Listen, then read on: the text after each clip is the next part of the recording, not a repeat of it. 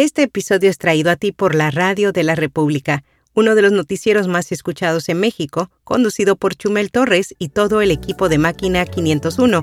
Con ese su característico estilo de decir las cosas, o sea mal, infórmate o desinfórmate con ellos en su podcast diario, alojado y distribuido por rss.com.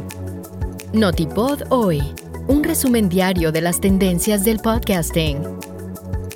La web Semaphore publicó un artículo en el que detalla las consecuencias de los cambios en las descargas automáticas de Apple Podcast. Yo soy Araceli Rivera. Bienvenido a Notipod hoy.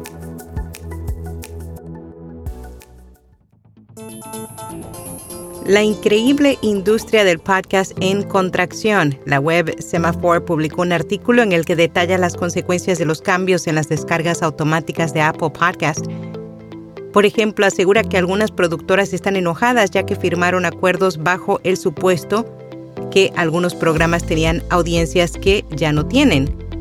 El hecho que Apple desactivara las descargas automáticas ha marcado un cambio, tal es el caso de algunos de los podcasts más importantes del mundo que vieron caer drásticamente sus cifras oficiales de audiencia, principalmente los programas de larga duración que se publican con frecuencia, se vieron especialmente afectados. Una red de podcasts le dijo a Semaphore que han visto disminuir sus descargas entre un solo dígito y dos dígitos, mientras que un conocido podcaster y ejecutivo dijo que la caída en las descargas de algunos programas llegó al 40%. Estudio destaca un claro dominio del audio digital sobre el audio físico. Una nueva encuesta sobre audiolibros brindó información sobre las perspectivas de los bibliotecarios sobre la demanda de formatos, presupuestos e influencias en la selección.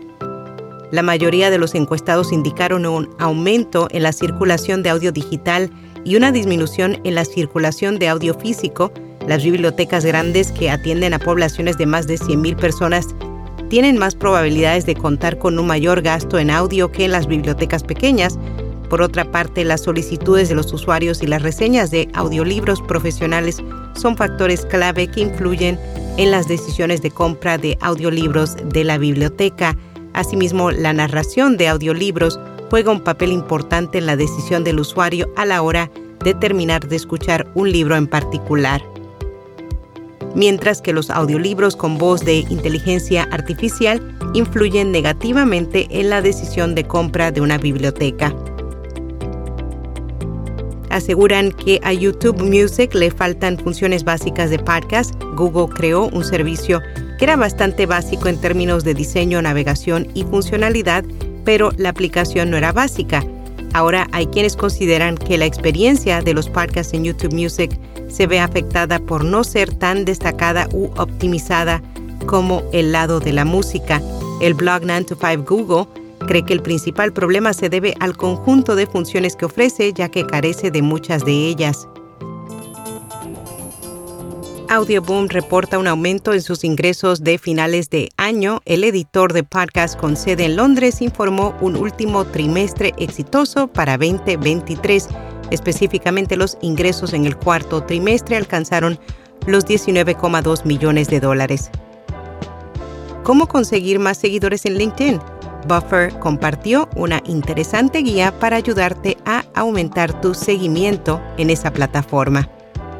En podcast recomendado, entiende el TDAH, un lugar donde los padres de familias de niños con trastorno de déficit de atención con hiperactividad encontrarán información y recomendaciones para manejar los síntomas de la condición. Y hasta aquí, no tipo doy.